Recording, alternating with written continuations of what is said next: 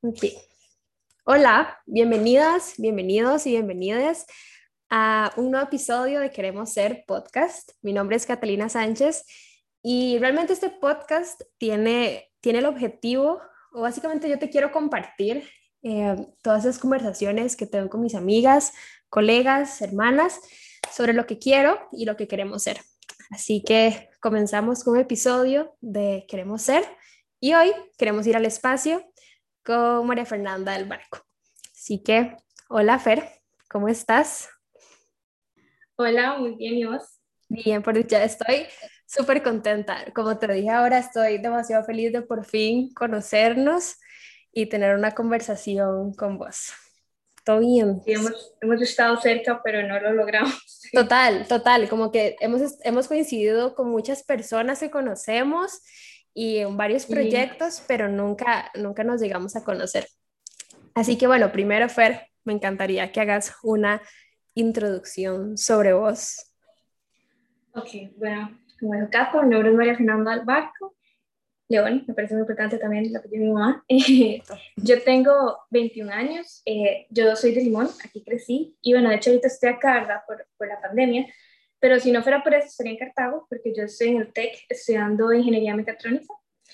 Y bueno, a mí me encanta la ciencia y la tecnología, y en los últimos años me he estado enfocando eh, más que todo en el área aeroespacial.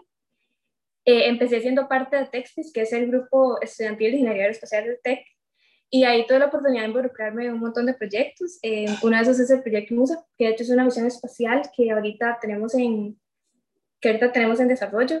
Y este año creamos una startup que se llama Orbital Space Technologies, que en realidad nació por la necesidad de tener una empresa para poder desarrollar el proyecto MUSA, pero también con ella queremos ofrecer acceso a microgravedad eh, en la región.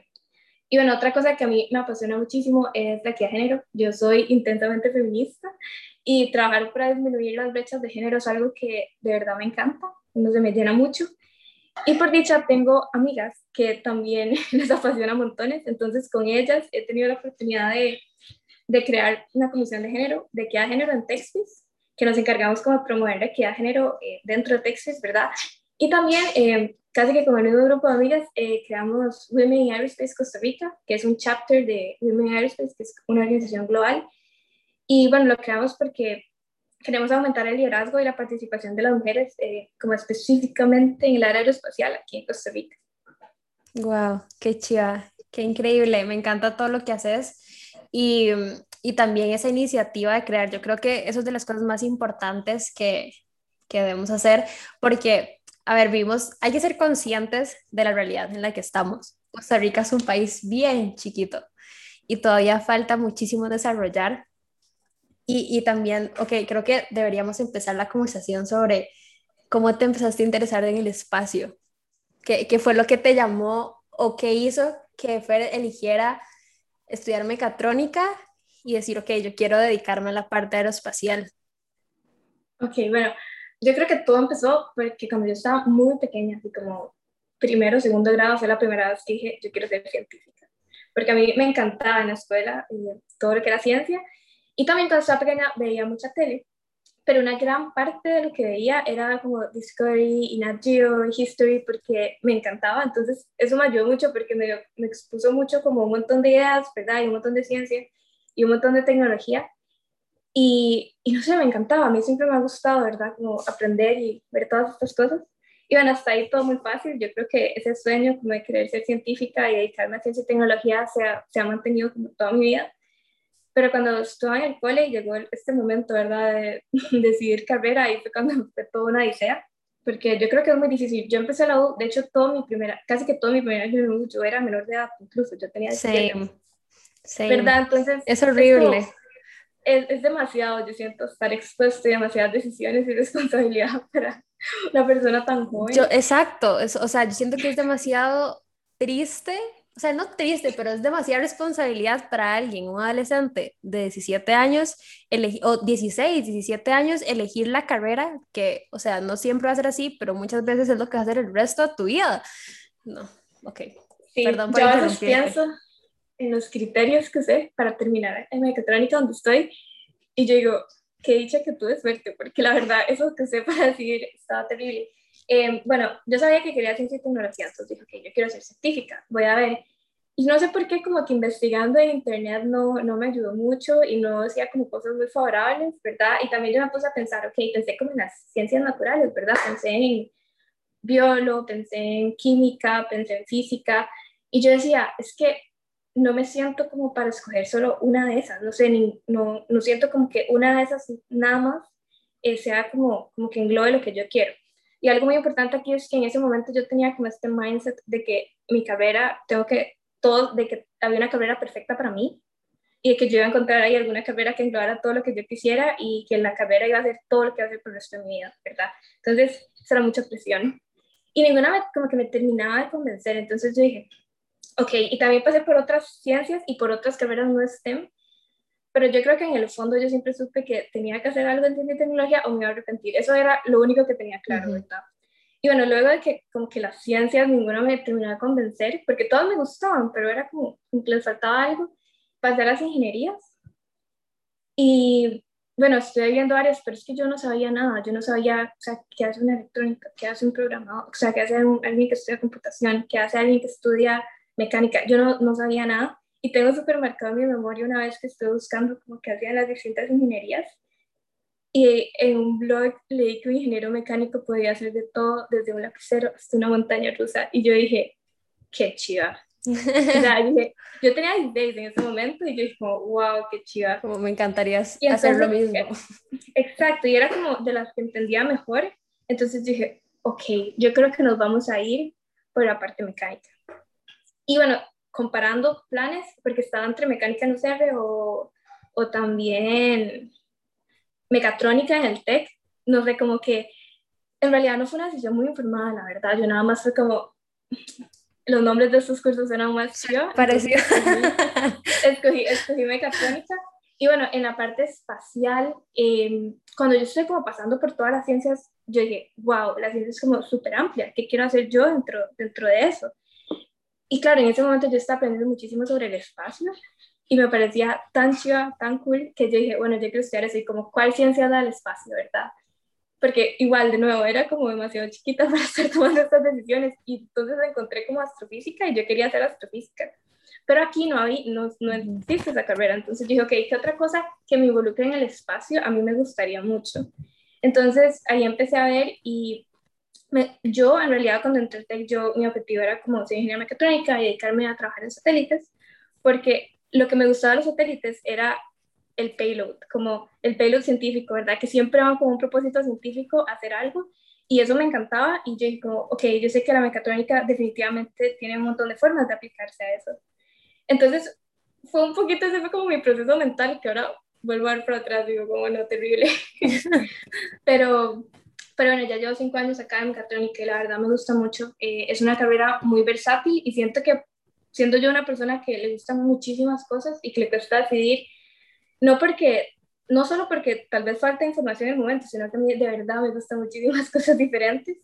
Eh, la mecatrónica me ha servido mucho porque tiene como muchas áreas, ¿verdad?, combinadas y siento que, que es muy versátil y me, me, ha mantenido como muchas puertas abiertas que siento que tal vez no las tendría si hubiera escogido como una carrera muy específica. Ajá, total. No, qué chiva.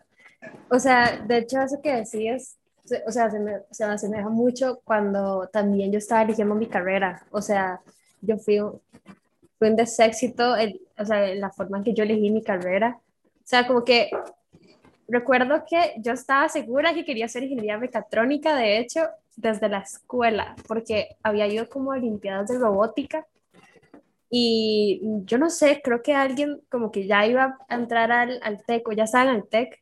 Yo le pregunté como, ¿qué vas a estudiar? Yo estaba pollita y chiquitita, no tenía ni idea. Y me contó que iba a estudiar mecatrónica y que lo que le gustaba era con la parte de robots y así. Y yo, mecatrónica en robots. Creo que tengo que elegir ingeniería mecatrónica. Estaba segurísima de que iba a ser la mejor decisión de mi vida. Y eso se mantuvo como hasta mi último, como hasta décimo, recuerdo, porque ya en décimo empezaba con, ok, no me gusta física, entonces quiero ser física. Y eso me encanta todavía, pero yo decía, no, pero mecatrónica, o sea, es que si yo no entro a mecatrónica en tech, ya, ya fue. O sea, yo no tenía segunda opción. ya en quinto fue otro ride, porque en quinto empecé con que no, me encanta, con el 2018, que fue mi último año del colegio, eh, fueron las elecciones. Entonces yo recuerdo que estuve demasiado metida en la parte de política y yo dije, ciencias políticas me encanta, o sea, qué chiva, no me gusta, yo no sé ni por qué decía eso. Y es que a esa ¿verdad? O sea, todo, lo nuevo. Exacto. Y luego, em, a mí me, yo soy alguien que le encanta como el arte y entonces decía, ok, me encanta, me encanta hacer teatro. Entonces, artes dramáticas es una excelente opción. Pero yo decía, pero no estoy estudiando nada de tecnología, o sea, Dios, ¿qué me está pasando? Eh, y de nada, ok, eh, comunicación me encanta porque, como ves, soy bien hablantina y me encanta comunicar, pero yo no sabía qué quería comunicar, o sea, yo jamás me veía en un noticiero hablando sobre cosas, jamás, nunca. Y luego empecé, ok, no, eléctrica me gusta, me gusta mecánica, me gusta mecatrónica y así. Y era como enero, yo ya había como, eh, como ya me habían admitido en, en artes dramáticas de la UCR. Entonces dije, ok, no, artes dramáticas, va a ser artes dramáticas y estaba segura. Luego entré a trabajar antes de entrar a la U y ahí me di cuenta que lo menos que quería hacer, que era programar, terminé estudiando computación. Entonces, ya de hecho me queda un año para graduarme y fue como demasiado irónico, como que todo ese año lleno como de, de situaciones que, que estaban influenciando como en lo que yo iba a elegir, al final terminé diciendo algo que era lo menos que quería hacer. Y mecatrónica actualmente, cero, cero me gusta, o sea, como que no es para mí, ¿sabes? Sí, en realidad yo creo que hay un, hay un montón de carreras, yo estoy segura que te hubiera ido genial en arte dramática, la verdad, y estoy segura que te hubiera ido genial en comunicación, yo estoy segura que me hubiera ido genial como en cinco carreras diferentes, porque sí, yo siento que si yo pudiera volver en el tiempo y hablarle a mi yo del colegio, le diría eso, ¿verdad? Que, que cada persona es como tan no sé, cómo, no sé cómo cuál es la palabra, ¿verdad? Pero cada persona es como un mundo, ¿verdad? Y tenemos nuestros propios intereses y somos diferentes. Entonces yo dudo mucho que haya como una carrera que englobe todo lo que nos guste. Y en vez de verlo así, tenemos que verlo como, como que estamos creando nuestro propio camino, ¿verdad? Y ir como buscando desde afuera como todas las formas para ir integrando todo lo que necesitamos para, para ir haciendo como nuestro propio camino.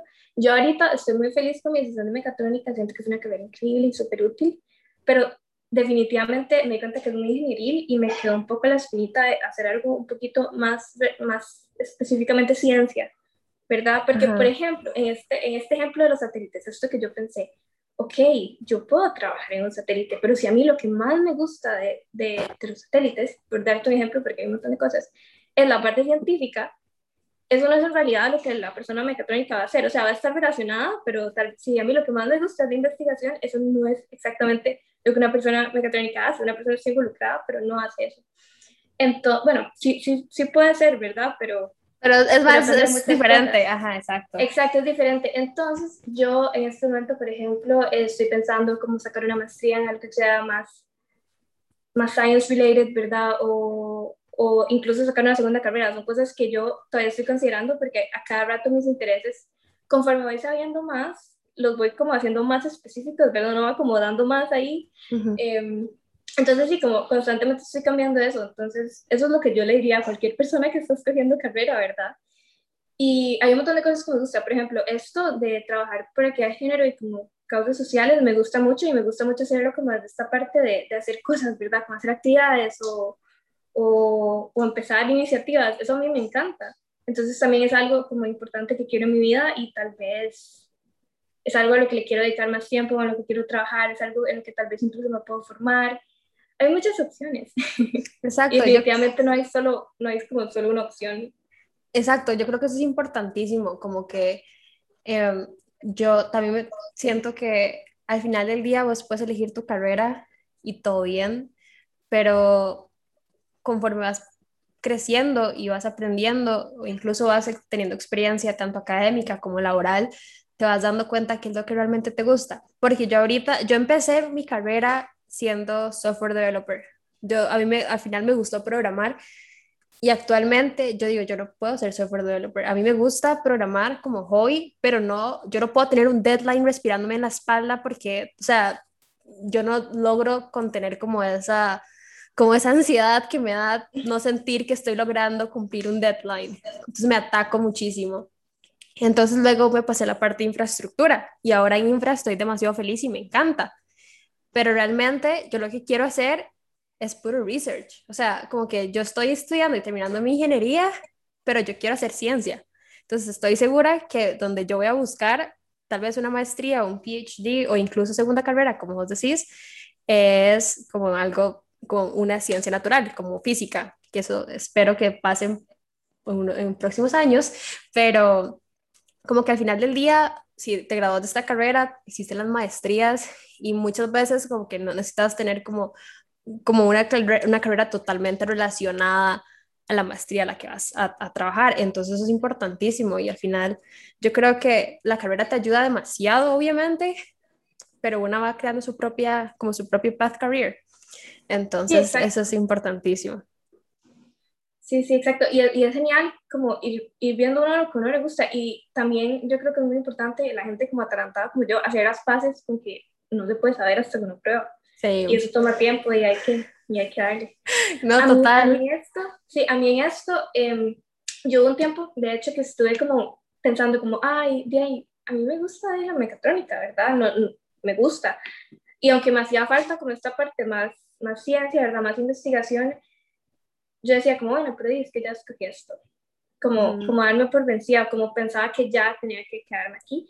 Y algo que me ayudó muchísimo, de hecho me encanta que estamos haciendo esto y hablando sobre eso, porque siento que puede ayudar a muchas personas, porque a mí lo que me ayudó a salir de ahí, de esa mentalidad y cambiar de perspectiva fue que me inspiró Melania Guerra, porque ella es súper chida, yo estoy ingeniería mecánica, eh, después eh, ha estudiado un montón en oceanografía, hizo investigación, todo chida, y ahora y ahora se está dedicando a, a diplomacia científica, que me parece súper cool y eso, eso demuestra, ella es súper exitosa, ¿verdad? Y eso demuestra como que se puede hacer perfectamente, ¿verdad? Y que nos a un montón de cosas diferentes. Exacto. Justo también hace un par de meses había tenido una conversación con una amiga que se llama Kat. Eh, Kat ahorita eh, trabaja en NASA como ingeniera eh, electrónica y Kat me estaba contando que ella también ha tenido amigas que sacaron su ingeniería, pero hicieron su PhD en física. Y cuando me contó esto, y también Fer, eh, no, otra Fer, este, me, me platicó que, o sea, yo le dije que yo quería hacer mi bachillerato en física. Yo que, pero ¿por qué? O sea, ¿por qué no haces tu PhD en física como de una? Y yo, no, qué miedo, porque yo no llevo tantas físicas ni, tantos, ni tanto cálculo en mi carrera. De hecho, no llevo físicas. Eso es muy sad, pero bueno. Entonces, como que me dijo, ok, también puedes hacer esto. O sea, no te preparas, o si acaso unos cursos extracurriculares de, de, la, de física, por ejemplo, o de química, o lo que sea, y ya luego aplicas para hacer un PhD como en esa área que crees. O sea, como que siento que igual se puede. Nada más una tiene que ir moviendo como las piezas. Poco Exacto, a poco. eso es lo más importante, estar como constantemente identificando qué es lo que quiero y buscando las oportunidades a mi alrededor y trabajando hacia eso y no nada más estar ahí como en automático. Exacto. Y ahora que hablas de las oportunidades como que aparecen en el camino, me encantaría saber cómo llegaste a TechSpace. Bueno, eso fue muy sencillo. Yo, eh, mi primer semestre, yo entré y somos de la misma generación y vivíamos en el mismo, como en la misma residencia con Jairo Rodríguez, que es uno de los fundadores, y bueno, fue como de las primeras personas que conocí. Y hablando, él ya sabía, él y yo hablamos y él sabía que a mí me gustaba el espacio y a él también le encantaba, ¿verdad? Y el año siguiente, él cofundó TechSpace con, con el resto de, de, chicos, ¿verdad? Y yo fui las primeras personas en enterarme. Yo me enteré antes de que fuera público y todo. y de hecho, yo tengo literalmente fotos. Eh, yo soy toda veterana en TechSpace. Yo tengo fotos de la primera reunión ever, que fue como después de una reunión de Astrotech, ahí que ni siquiera que fue como, sí, sí, sí, yo me acuerdo, yo Épico. soy de las primeras ahí en Texas y así fue como llegué. Qué chiva, qué chiva, y, o sea, me encanta, me encanta, ahora también que mencionas Astrotech, porque yo también empecé muy chiquitilla, o sea, no al inicio de Astrotech, porque Astrotech ya tiene como 10 años, no, como este año va a cumplir, de cumplir 11 o 12 años. Wow. Porque es, o sea, lleva muchísimo tiempo y yo empecé en el cole. Yo me acuerdo, qué vergüenza, qué vergüenza. Yo iba al, yo iba al TEC después del cole, entonces iba con el uniforme del cole y me veía ahí toda Minion pasando ahí por los pasillos para llegar a las reuniones de, de Astrotech. Pero eso me salí un poco del tema, es que soy un poco hablantina. Que dicho que tuviste esa oportunidad, la verdad, yo nunca he sido parte de Astrotech, pero recuerdo que esa reunión de Texas justamente después de una Astrotech y todo, porque nadie conocía a Texas, ¿verdad? Entonces la, hicimos después, la hicieron después de una Astrotech, que tenía mucho sentido. Totalmente, no, qué chiva. Pero quiero saber cómo o sea, ahora este proyecto de Musa, que yo recuerdo cuando, cuando me lo platicaron, que yo me emocioné demasiado, yo, ¿what? ¿Qué es esto tan chiva? Creo que sería chisma que platiques un poco sobre, sobre los inicios de Musa y sobre todo, todo el proyecto que, que han estado trabajando. Bueno, les voy a contar así como la historia completa en todo detalle. Eh, bueno, ya siendo parte de Texas, eh, yo conocí ahí como a algunos de mis de mis mejores amigos hasta el momento. Ahí conocí a Valeria Dite, de hecho. Y bueno, estuvimos en, en el workshop 3JC que se hizo acá. Eh, creo que fue en el 2019. No, 19. O 2019, fue en el 2019, sí. Y bueno, estuvimos en eso y recuerdo que, que bueno, ahí estábamos como, llevamos ya nuestro tiempo, ¿verdad? En Texas y todo, y fuimos ahí con todo el grupo Texas. Y en eso estábamos viendo las charlas y vimos la charla de Luisea. Y y él trabaja como en experimentos biológicos, trabaja en el espacio. Y Valeria, él estaba hablando sobre uno de sus experimentos y Valeria y yo estábamos sentadas a la par y Valeria dijo como, ¿qué ganas de hacer algo así en Texas? Y yo le dije, dele. Entonces, justo después de eso hubo una reunión en Texas donde, bueno, es súper bonito porque yo hice Texas crecer. Al inicio no tenía estructura, no tenía nada y verlo en lo que se convirtió ahora es demasiado increíble. Em, eh, una reunión donde como que nos vivimos proyectos, por decirlo así, para organizar, ¿verdad? Y ahí fue donde Valeria propuso este proyecto, eh, propuso hacer algo biológico, ¿verdad? En el espacio y, y obviamente la Junta Textil le dijo que sí, y además este, está esta competencia que se llama el Mission Idea Contest, que miembros de la Junta le sugirieron que lo hiciéramos para eso. Entonces dijimos, ok, esto es. Yo entré al grupo por Argolla, eh, porque de una vez entré, porque yo estaba ahí, ¿verdad? Con Valeria. Entonces yo dije, como Valeria, yo quiero también estar con ustedes. Y bueno, así fue como entré. Em, y así se formó como una buena parte del equipo. Y después otra parte, la, los que no conocíamos hasta que empezó el proyecto, fue porque hicimos como unas entrevistas, ¿verdad? Y ahí fuimos armando un equipo súper bueno eh, de 11 personas. Y a partir de eso, o sea, no fue como que Musa salió eh, siendo musa, sino que fue como así que dijimos, ok, un experimento directo. Y el Mission Idea Contest de ese año era em, experimentos para Ice Cubes. Ice Cubes es una plataforma en la estación espacial, ¿verdad? Eh, no recuerdo ahorita exactamente en qué módulo es que está, pero es como una plataforma donde uno puede conectar cubitos de, de 10 por 10. 10, por 10. Son súper son super chiquititos, ¿verdad? Em, y nada más los, los conectas ahí y la idea es que, bueno, puede ser autónomos, pueden no ser autónomos, pero la idea es que sean autónomos, ¿verdad? Y, y, eso era, hacer un experimento para eso, para la estación espacial, eh, específicamente en Ice. Entonces ahí te daban como el manualcillo y, y, y era como, ok, ven. Y bueno, reuniéndonos mucho y reuniéndonos con, con mentores en el TEC, con profes nos ayudaron un montón.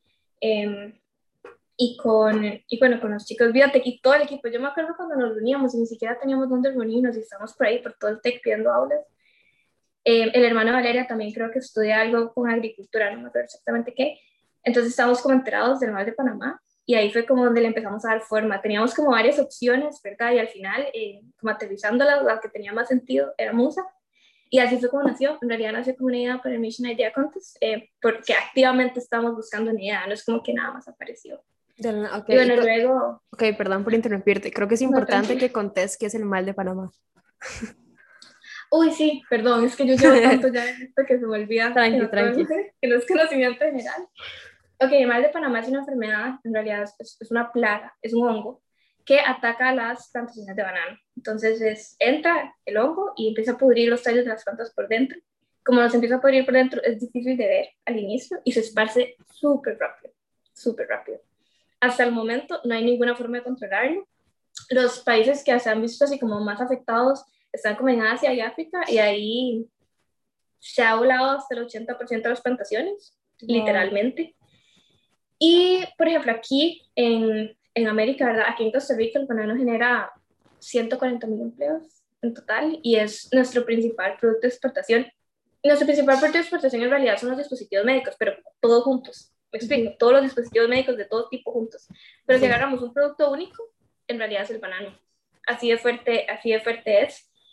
Y, y aquí en América no teníamos este, este hongo, no había entrado. De hecho, siempre han habido como medidas para protegernos de eso. No sé si han visto en los aeropuertos, como que te preguntan si han sido a, a, fincas de tal tipo, ¿verdad? Y que si no, tenés como que dar tu ropa y un montón de cosas. Hay un montón de medidas. Pero resulta que ese año, en 2019, entró a Colombia el mal de Panamá y creo que en este momento, no recuerdo bien a dónde había entrado, creo que fue a Perú o Ecuador también, ya van, ya van dos países que, que, que lo, lo, han detectado y eso es súper peligroso, ¿verdad? Porque en América Latina somos como los principales productores y de eso depende muchísima gente. Y bueno, no hay ninguna forma de controlarlo, no hay ningún como biocontrol existente, ¿verdad? Y además, si una plantación se infecta, no es como nada más ir y destruir los cultivos, porque puede quedar el hongo en la tierra como hasta 30 años después. Wow. Entonces es como increíblemente duro y a mí me da, mucha risa porque antes de involucrarme en yo no sabía que existía, como la mayoría de la gente, y me parece que es como una amenaza súper inminente que tenemos. El año pasado, o el, no, sí, el año pasado, si no me equivoco, Costa Rica se declaró en alerta eh, de emergencia fitosanitaria. En este momento estamos en alerta fitosanitaria por el mal de Panamá como país, e incluso se creó un fondo para combatir el mal de Panamá. Y sí, casi nadie sabe al respecto. No tenía ni idea. wow. O sea, qué importante que es hablar de esto y estar conscientes de que uno, o sea, tenemos, o sea, es una enfermedad básicamente que no queremos que llegue a, a nosotros, es una plaga que no queremos que llegue y, o sea, y como decir, o sea, el cultivo de bananas, sí, en Costa Rica es algo demasiado importante. Qué, qué, qué rajado que lo mencionas. Ahora sí, puedes seguir continuando con el proyecto de Musa. Bueno, fuimos a esta competencia, el Mission Idea Contest, y la ganamos. eh, fue, así como de las experiencias más chivas de mi vida. fuimos a Japón. Eh, logramos ir porque Corbana, que es la Corporación Banarena Nacional, eh, no, nos ayudó con los gastos. Eso fue súper útil. Logramos ir casi todos. Creo que solo una persona del equipo no fue. Y éramos un montón, éramos 10. Eh, entonces fue demasiado chiva. Y bueno, recuerdo el día como de la premiación, subimos al escenario, ¿verdad? Ya nos dieron el premio que queríamos, estábamos demasiado felices y cuando nos estábamos sentando otra vez nos volvieron a llamar, porque nosotros ni siquiera estábamos enterados de que había otro premio que era un reconocimiento a la propuesta que tenía más eh, potencial de colaboración internacional. Y bueno, claramente como el mal de Panamá es un problema mundial, este, nos lo dieron y estábamos así como, estábamos demasiado impresionados. Todavía perfecto. Qué chido. Yo recuerdo, recuerdo esa, como ese momento porque yo también soy amiga de, de José y estábamos hablando y él, él estaba súper emocionado de, de, eso, del proyecto, que fue por lo que lo conocí, no a él, sino al proyecto. y, y, recuerdo, me mandaba fotos y recuerdo cuando ustedes recibieron el previo, eso fue súper emocionante porque al final del día, creo que esto es lo que quería llegar, es que eh, como lo dije al principio, en Costa Rica hay, que ubicarnos como en el contexto en que estamos. O sea, Costa Rica es un país chiquito donde pensar en tener una industria aeroespacial hace años atrás era como, no hay chance, ¿sabes?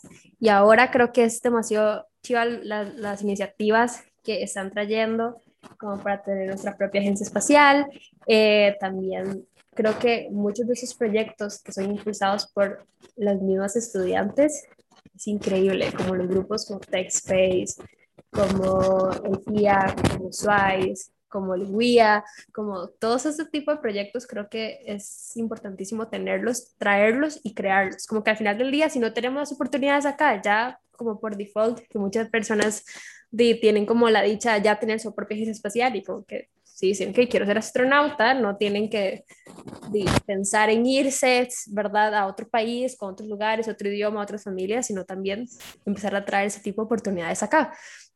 Entonces, qué chiva, me emociona demasiado. total, incluso cuando yo estaba en el colegio, para mí yo sabía que yo, iba a tener, yo voy a trabajar en el extranjero porque quiero trabajar en satélites. O sea, era como la mentalidad y ahora eso ha cambiado un montón y yo creo que es importante que tenemos que ser demasiado agradecidos por un montón de gente que tenía como las mismas ganas de trabajar en el espacio que nosotros y, y se han dedicado a eso, ¿verdad? Ir abriendo puertas, ir generando acá. Eh, yo estoy súper feliz eh, con todo, todo lo que fue el proyecto Azul. A mí el proyecto Azul me inspiró un montón, de hecho, querer trabajar en satélites. Yo creo que eso, esa fue, eso fue lo que, me, lo que me hizo querer trabajar en satélites y empezar. Y sí, y a mí me parece increíble lo que, lo que ha hecho TechSpace, porque de verdad ahora es demasiado grande y demasiado organizado y tiene muchísimas cosas y es muy chido y sí, yo de verdad solo estoy muy emocionada de, ver todo esto crecer acá. Y creo que es muy importante em, dejar de ver esto como, ay, no hay acá, a como más bien que no hay es un montón de oportunidades, para podemos ser los primeros en hacer un montón de cosas. Entonces también por ahí es genial en realidad si lo pensamos, como que, no, que no haya mucho, pero que ya está empezando, siento que estamos con el momento perfecto para, para empezar a hacer cosas. Exacto, y también ahora que es como la parte estructural de TechSpace, que eso para mí es asombroso, como que muchas estudiantes uh, a veces no tienen idea que es un project manager y ustedes tenerlo incorporado para, para crear proyectos me parece chidísima y de hecho creo que ustedes hicieron como un paper que los llevó al IAC, ¿right? Sí, ¿verdad? Sí, de hecho eh, el paper que, sí, uno de los papers que nos llevó al IAC fue fue sobre la replicabilidad de TechSpace y cómo su estructura, porque la idea de TechSpace es ser un ente que, que pueda ser como replicado en otros países donde no tienen una, una educación aeroespacial formal, porque ese es el objetivo de TechSpace al final, dar oportunidades a estudiantes de formarse, aunque no tengan una carrera en ingeniería aeroespacial aquí en Costa Rica, ¿verdad? Igual podemos participar en proyectos, igual podemos tener, o sea, TechSpace ahora tiene cursos, y esos cursos uno como que se gradúa y pasa a, a trabajar en, en proyectos que son súper hands-on, ¿verdad? Y sí, esa es como la forma y ese es el objetivo, entonces, sí, me parece mucho. Y yo creo que todo es gracias a el montón de gente que ha ayudado y a que las personas como fundadoras y las que, bueno, ahora están en, el liderazgo, tienen, han tenido como muy clara esa visión, ¿verdad? De qué se necesita y, y sí que saben mucho en realidad. Yo, yo, yo he crecido demasiado gracias a Texas, siento que, siento que es lo que más me ha enseñado, en realidad, pero el crecimiento personal ha sido increíble. Em, desde comunicación, la parte administrativa, em, crear una comunidad, porque muchísimas de las cosas, todas las cosas en las que yo trabajo son en equipo. Yo no tengo ningún proyecto en el que yo sea la única que, está, ¿no? Entonces, el haber conocido a tanta gente que tenía intereses similares a mí, me abrió las puertas, ¿verdad? A, eso, o sea, conocer a Valeria, siento que, pues, bueno, estar en Texas me abrió como las puertas a Musa y y en realidad conocer a Tamara, ir al IAC fue lo que me abrió las puertas, estar en vía y, y todo, ese, todo ese tipo de cosas, ¿verdad? Entonces yo siento que, que eso es algo súper, súper, súper importante. Sí, yo creo que también pasa mucho a prueba y error. Y que tal vez al principio las cosas no eran tan estructuradas porque siempre ha pasado, desde los siglos de los siglos, siempre ha pasado que cuando algo no funciona hay que buscar algo para cambiarlo. Y creo que digo, ustedes han han crecido un montones, también supongo que por prueba y error, como que bueno, si esto no funciona, es, hay que estructurarlo de una manera diferente y, y qué chivas, qué chivas todo lo que hacen. Y ahora, pues creo que ahora que estabas mencionando sobre la comisión de género que tiene TechSpace, yo creo que es importantísimo hablar sobre con mujeres en ciencia y en tecnología, lo, lo, lo chiva que es estar acá, pero también todo lo que tenemos que pasar y lo que tenemos que seguir creando, aprendiendo, destruyendo y construyendo, ¿verdad? Entonces, contanos un toque como tu experiencia de por, qué crearon esta comisión o cuál fue su necesidad. Decir, ok, no, tenemos que cambiar esto, necesitamos más mujeres, hagamos esta comisión.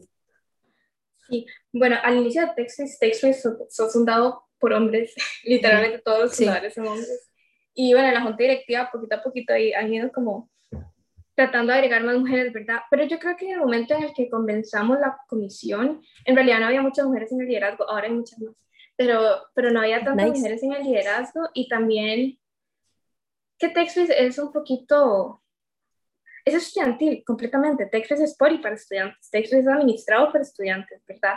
Entonces a veces sí hemos visto que, que, que es necesario, ¿verdad? O sea, tener una forma de asegurarnos Em, de que cosas de discriminación de género no van a ocurrir. Y no solo eso, sino también las personas eh, líderes, ¿verdad? La organización tienen que saber cómo reaccionar a esas cosas. Y por más que una persona tal vez em, sea, bueno, está a favor de la equidad de género, ¿verdad? Y sea muy deconstruido, de, desconstruida, ¿verdad? Eso no significa que vas a saber manejar la situación. Y no es solo como, como persona, como liderazgo, digamos, un project manager, no es solo como que ellos no hagan esas cosas, sino que Texas cada vez es más grande y cada vez hay más gente, ¿verdad? Entonces, ¿cómo hacemos que se mantenga eh, como un ambiente, ¿verdad?, este, seguro y un ambiente en, pro de la equidad de género dentro de la organización. Entonces ahí fue donde nosotras un día, eh, de hecho fue en el IAC del, del 2019, fue, sí, eh, estuvimos otra vez yo, mis amigas de Texas, que son todas lindas, empoderadas, estuvimos hablando y nos dimos cuenta que todas teníamos como problemas similares Em, yo creo que eso es súper importante para las chicas. Hablen, hablen, hablen, hablen de los problemas de género con sus amigas, porque yo a veces ni siquiera me daba cuenta de que algo era un problema hasta que lo hablaba con alguien, ¿verdad? Y nos dimos cuenta de que, de que sí, de que esto hacía falta, ¿verdad? Y, y lo vimos como una oportunidad para aportar, porque eso es un tema que para mí es súper importante. Yo creo que nosotros siempre deberíamos apoyar como, como, como las causas grandes, ¿verdad? Como en el mundo, para mover la equidad de género en el mundo, pero para que eso pase, todos tenemos que trabajar y todos tenemos que hacer nuestra parte.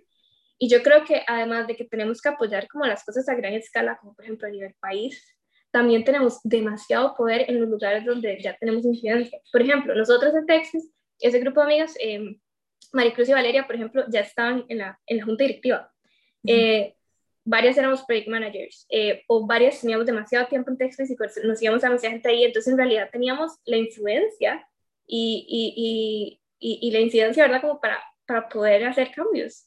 Entonces lo vimos como una oportunidad para, para empezar a promover equidad de género de Texas, ¿verdad? Entonces más o menos como por ahí fue que, que de verdad queríamos hacerlo, porque queríamos como hacer nuestra parte y, y que vemos la necesidad porque el grupo está creciendo muchísimo.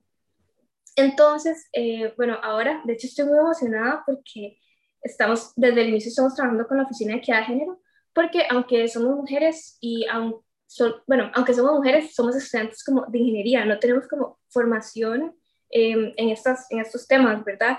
Y yo siento que a veces ya para, para cosas más tipo administrativas sí necesitamos un poquito, ¿verdad? De, de, esa, de esa, guía. Y ellos nos han ayudado un montón a, a, que siempre estemos dando los pasos correctos.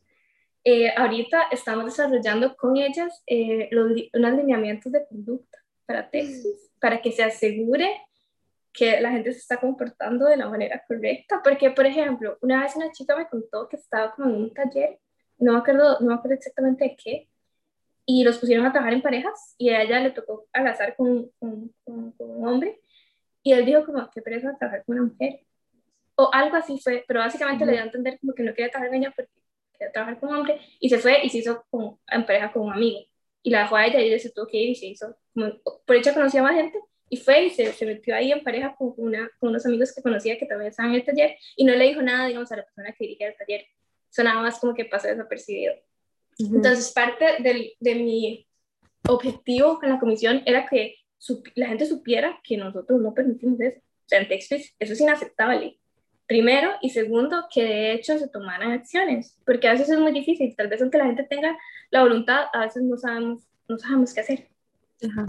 Entonces, entonces, los lineamientos de conducta son un poco son un poco para eso y las actividades que hemos hecho hasta el momento son muy como educación y prevenir, como para marcar bien la cancha de qué se puede, qué no se puede y también informar un poco, porque yo siento que eso hace muchísima falta como educación en estos temas.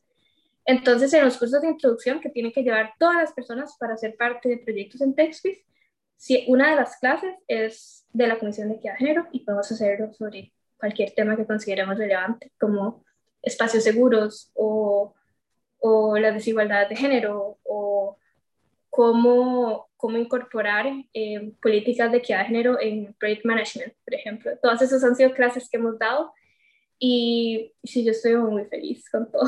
No, qué chiva, y me encanta, me encanta que tengan esa iniciativa, porque, o sea, no solamente eh, que sea dentro de TechSpace, sino también van a dejar esa semillita dentro del tech en general es bien complicado estar como sola en carreras de STEM y ingeniería. Esto todavía se nota un montón como esa brecha de género que, existe y, y, ir dejando como semillita poco a poco y haciendo ese tipo de iniciativas empiezan a crear como los cambios, porque al final del día se están haciendo demasiadas cosas chivísimas, organizaciones, em, empresas privadas, públicas, universidades, eh, para, para mejorar como todo esto, la brecha de género que existe, pero aún no es, o sea, no hemos llegado, no, jamás, jamás no. En los próximos, no sé, cinco años todavía esto no es suficiente. O sea, falta demasiado camino por recorrer, faltan, hace como dos semanas leí algo que faltaban como 84 años para Yo llegar. Yo leí que eran 200. Y, madre, o sea, imagínate. O sea, demasiados, demasiados años lo que faltan para, ojalá en algún momento tener así como esos 50-50, ¿verdad? Pero todavía no. Entonces, como ese tipo de iniciativas, o sea, como que aportan demasiado a, a esta sociedad tan huesa en la que estamos, porque esa es la palabra, o sea, estamos en una sociedad demasiado huesa en la que ser mujer en ciencia, en tecnología, en matemática, en ingeniería, lo que sea, es bien difícil y yo, cansado. Yo en realidad donde le tengo más miedo a las desigualdades cuando empiezo a trabajar, porque he escuchado como en muchos foros, ¿verdad? Y en muchas mujeres, bueno, vos me pasas a hablar de eso, pero he escuchado muchos foros a muchas mujeres, ¿verdad? Que ya trabajan, porque yo en realidad, bueno, yo trabajo medio tiempo porque en Orbital Space, pero eh, en el proyecto Musa, pero ahí este, eh, soy mi propia jefa. En todas. Entonces, sí, exacto, eso es como el chiste que siempre hacemos. Y y de hecho, a mí me gusta, algo que me gusta mucho es que dos tercios de la junta directiva somos mujeres. Mm. En realidad somos mayoría mujeres y, y, desde un inicio siempre hemos tenido muy claras nuestras, nuestras políticas, ¿verdad?, equidad de género. Entonces nunca he tenido problema con eso.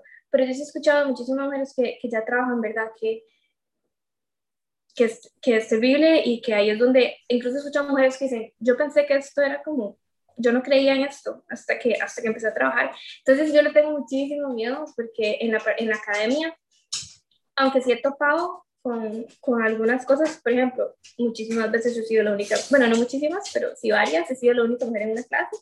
O, o bueno, yo y una más, shout out a ella, mi amiga Wendy, que siempre me acompaña, que me, me acompañó muchísimo, que me acompañó muchísimo en los cursos. Eh, porque me acuerdo que un montón de veces Wendy y yo fuimos las únicas mujeres en, una clase, nos pasó varias veces. Entonces yo siento que hay definitivamente mucho que hacer, pero así como, como yo sentir que, que fui como activamente discriminada, yo he tenido muy pocas experiencias de eso. Y no, eso no es para decir que así es para todo el mundo, porque yo sí tengo amigas que han tenido muy grandes experiencias con profesores e incluso experiencias de acoso, o sea, eso es algo que definitivamente todavía pasa. Pero yo personalmente en realidad siento que he tenido una buena experiencia. Mi única, mis únicas experiencias con, con discriminación, bueno, que yo me dé cuenta, ¿verdad? Porque a veces uno no, la gente en su cabeza me está juzgando de muchas formas, pero yo desde que inicié el TEC me rodeé como de mis amiguitos y me hice mi grupo de trabajo y son increíbles, ¿verdad? Pero, por ejemplo, sí me pasó con profes que, que dicen cosas como, hoy quiero escuchar una voz femenina y te piden que una mujer específicamente conteste la pregunta. Y tal vez eso suena muy inocente para muchas personas. Yo en el momento no lo identifiqué como discriminación, pero me está tratando diferente por ser mujer y la verdad lo ha sido un montón. Hoy quiero escuchar una voz femenina y solo soy yo o solo somos dos, ¿verdad? Se están dando un trato claramente diferente y, y también tuve otro donde el primer día de clases solo me pidió a mí que me presentara. O sea, nadie se presentó, solo yo tuve que decir mi nombre y y presentarme. Y también ese mismo profe me pasaba preguntando, me pasaba preguntando constantemente en clases cosas, muchísimo más que mis compañeros. Yo creo que ya era, yo sentía a veces que era la única que me preguntaba, pero de vez en cuando les preguntaba es verdad, para disimular. No, para disimular. Y yo sí, o sea, y, y, y siempre era, María, ¿qué está pasando aquí? Y yo, ayuda. Y ayuda. Entonces, esas han sido un poquito mis experiencias como profes que hacen ese tipo, ¿verdad? De, de comentarios. Y bueno, eso es en la parte académica, ¿verdad? Después está como toda la parte por fuera, el acoso callejero y demás, que mm. definitivamente es terrible. Pero en la parte académica, vieras que a mí me ha ido muy bien. Yo estoy súper agradecida por eso, porque yo sé que eso no es el caso de todo el mundo. No, total, porque digamos, yo, o sea, estos últimos tres años me he dedicado a estudiar y a trabajar como a tiempo completo ambos. Y es, es interesante, es interesante porque a mí me encantaría dedicarme solo a la academia. O sea, a mí, me encantaría solo hacer research y dedicarme a eso.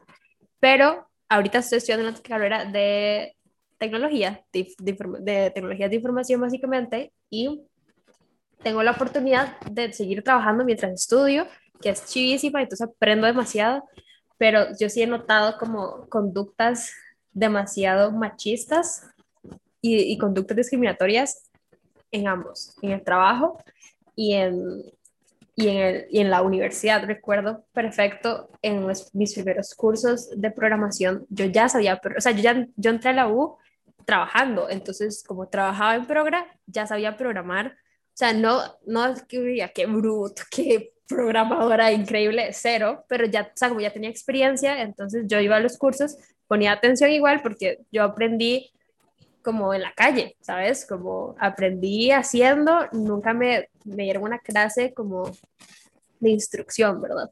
Entonces yo decía, bueno, yo aprendí, aprendí muy malas como manías en la programa, entonces que bueno, necesito aprender a hacer las cosas bien. Y para mí, mis, mis primeras como dos programas con un profesor en mi primera universidad, porque luego yo me pasé, fueron, fueron un trauma. O sea, para mí, el, el MAE llegaba y recuerdo una vez que tuve una duda un examen porque estaba mal redactada la pregunta y él llegó y vio mi código y literalmente empezó a programar en mi examen, entonces él hizo el examen, o sea, como que yo me quedé como, ¿what? O sea, literal era una pregunta de cómo, o sea, cómo hago esto y no, no era como cómo lo programo, sino era porque está mal escrito. y el más lanzaba comentarios así como de, mm, no, pero es que, es que las mujeres este, se desarrollan más en otras áreas y nunca como en la parte de, de como, no sé, developer, o, o, las mujeres deberían como desarrollarse más en la parte em, de, no sé, de análisis y no tanto en la parte de desarrollo, esto.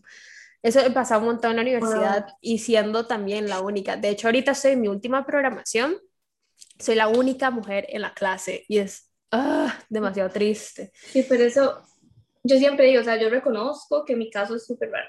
yo sé que eso, porque a mí nunca, nunca me ha pasado eso en realidad. Yo no sé si al rato a veces sospecho que el profe lo piensa, no te voy a mentir, pero así como que me hayan dicho algo, en realidad no. Y si yo, mis amigas han tenido como todo tipo de experiencias. Una de las más raras para mí fue una vez tuve una amiga que me contó que llegó a una clase y andaba como una camisa que tenía como, como aberturas en la espalda. Pero o sea, normal, era una blusa normal. y ella llegó y entró a la clase y el profesor le dijo que, o sea, algo le dijo y le dijo como que le pidieron, hasta le dijo un compañero que le, que, que le pidieron una suéter prestó a un compañero para taparse. Y yo, ¿qué les pasa? ¿Qué les pasa a los profes? Es horrible. O a veces pasa mucho en el TEC como los de no sé, no, no sé, no, se, me fue, se me fue como el nombre, pero como los de ciencias sociales, ¿verdad? Nosotros llamamos ahí unos centros. Eh, se ponen a decir cosas como sus argumentos históricos, filosóficos de por qué en realidad el, el patriarcado no existe. Y ese tipo de cosas que pasan un montón y yo, es increíble que esto todavía pase. Y, y el patriarcado, o sea, los mismos que dicen como, el patriarcado no existe, son hombres. Pues, es como, o sea, estás hablando desde la posición de privilegio. Eso es lo más absurdo que una puede hacer. Y bueno, y el daño. Y el, y el daño que hace que un profe diga eso en una clase donde la mayoría son hombres porque es este. eh, la realidad. Eh, bueno, sí, no, no en todas. Yo siento que ahora es como por carreras, ¿verdad? Ahora incluso yo creo que hay carreras donde hay más mujeres que hombres, pero, pero definitivamente lo que es como computación, computadores, mecatrónica, les falta mucho trabajo todavía. No, total. Y sí, y también en la parte laboral, ahora que decís, es bien, es, es interesante. O sea, yo he tenido muy buenas experiencias con que mi equipo de trabajo eh, actualmente es muy chiva. O sea, y en otros trabajos incluso he notado como conductas del mansplaining o interrupting todo el tiempo. Y cuando una hace como, hey, esto está mal, porfa no lo hagas, como que, ay, eso no existe, o sea, solo te estoy diciendo tal cosa. Ah. Como que de verdad yo emocionalmente no estoy preparada para lidiar como, o sea, yo siempre hago como el heads up, como, esto no está bien, por esto y esto, y ya cuando empiezo, como, es que eso no existe, eso... ahorita no puedo, o sea, no, no tengo la fuerza emocional para lidiar con de situaciones. Hoy, hoy estoy haciendo como un trabajo ahí en grupo y, y una compañera dijo como, bueno, yo creo que esto es así, y todos dijimos como, genial, tiene muchísimo sentido, ¿verdad? Entonces empezamos como a hacer eso y como un ratito después eh, otro compañero como empezó, sí, es que mi idea era como La misma idea, Y, nosotros, y, no, y nosotros como, eso no era su idea. Yo en un momento no me di cuenta, hecho fue como que mi compañera me lo comentó después porque yo como que no lo escuché, solo estaba haciendo otra cosa, ¿verdad? Porque estábamos trabajando. Y yo como, sin nada que ver. Eso, eso pasa muchísimo, como esa apropiación de las ideas, el mansplaining. Como le muchas veces no me lo han dicho así como para que yo pueda decir o asegurar, pero yo a veces sí siento, eso que uno siente como, como que creen que no sabemos nada. Y también me ha pasado que cuando la gente se da cuenta de que soy de mecatrónica, se impresiona. Y a mí eso me parece súper mal, la verdad. O sea, ¿por qué? Siempre es como, ay, es que pareces de pro. Siempre me dicen que parezco de producción industrial, o que parezco, o que parezco de admin, o que parezco de no sé qué. Pero normalmente nunca, nunca me dicen que parezco mecatrónica, y me parece que eso es full. Eh, o sea, se dice estereotipos. Total, no, total. O sea, a mí me pasa un montón con mi carrera. O sea, hay mucha gente que ha, que ha, ha asumido que yo estoy como en carreras, o sea, y o sea, no, no, ok, pues, paréntesis, no es que tienen nada de malo estar en una de esas carreras, pero muchas veces a nosotras como mujeres no nos asocian a una ingeniería, o sea, como que asumen directamente, o si nos asocian a una ingeniería, nos asocian como a industrial, donde, o sea, obviamente hay más mujeres, pero, o sea, tampoco esté mal en una ingeniería industrial, pero nunca son como carreras tan técnicas, ¿sabes? Como donde literalmente estás como en hands-on de no sé, de una máquina, por ejemplo, o sea, nunca nos asocian como, con carreras así y es horrible. O sea, es como que hay que también eliminar ese tipo de comentarios que se le hacen a las mujeres porque es como, ¿por qué, no tengo el perfil para estar en una ingeniería? Sí, no, demasiadas gracias por hacer declaración porque sí es muy importante. O sea, todo bien con estudiar otras carreras. Lo que está mal es que normalmente a las mujeres nos digan que estudiamos cosas sea, como que es que nunca se les ocurre, o sea, por lo general nunca nos adivinan que estudiamos, no sé, computación o que estudiamos mecatrónica, como esas carreras donde hay, que yo sé, de verdad sí hay menos hombres, pero, pero qué feo, ¿verdad? Como, como siento que, siento que son full estereotipos. Ajá, pero sí, o sea, yo creo que para, para ir cerrando, pero primero gracias, porque esta conversación me ha encantado, me ha encantado porque hemos hablado desde al inicio de la academia, dentro de la academia y luego lo que una pasa después, ¿verdad? Que al final del día tenemos que seguir como luchando por eliminar esas conductas machistas y misóginas que nos encontramos todo el tiempo, todos los días, y hay que ser, recuerdo que una vez en un, creo que, no recuerdo si fue como un webinar, que Victoria Rovira, que es una súper mujer, eh, mencionó que era del racismo, entonces que no había que ser como no racistas, sino es que había que ser constantemente antirracistas. Yo creo que eso aplica para muchísimas cosas, o sea, no solamente es como, bueno, yo no soy, yo no soy machista, pero escucho todos los comentarios que hacen como mis amigos que me rodean o las personas que están cerca y no digo nada, sino también hay que ser como constantemente como anticonductas machistas.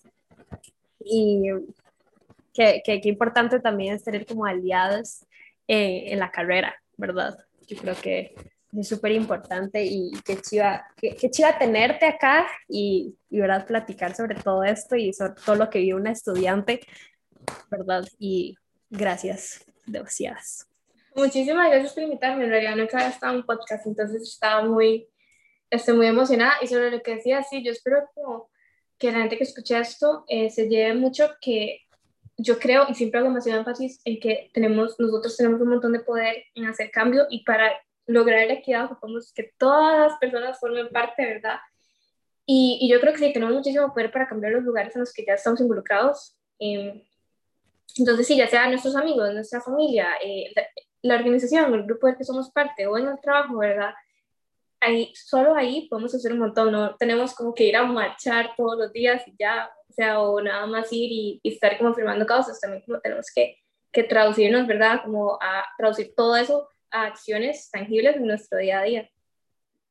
Pero no, Fer, qué emoción. Demasiadas gracias por tu tiempo y, y, por acompañarnos en este episodio de Queremos ir al espacio, porque al final del día queremos ir al espacio, ¿verdad? Queremos seguir creando ese tipo de oportunidades acá en Costa Rica y, y seguir formándonos para de, o sea, hacer todo lo que queramos hacer desde acá. Y espero también tenerte en, en, algún futuro, en otro, en otro episodio o en alguno de los lives en Instagram, que sería increíble. Pero creo que aquí vamos a ir cerrando el podcast y este episodio fue chivísima. Espero que hayan aprendido demasiado y que también se inspiren con, con un poquito de lo que somos. Y, y nada, creo que eh, si quieren estar como al tanto de las redes sociales, eh, tanto mías, en todos lados aparece como Astro Catalina. No sé si quieres decir tus redes sociales. Sí, es Fer del Barco en todo. Okay, Fer del Barco y Astro Catalina, para que estén ahí pendientes constantemente, al menos yo, bueno, creo que Fer también sube mucho como en la parte de, de TechSpace, de Luia, entonces para que estén ahí pendientes. Y muchísimas gracias y nos vemos la otra semana en un nuevo episodio de Queremos ser podcast. Chaito. Chao.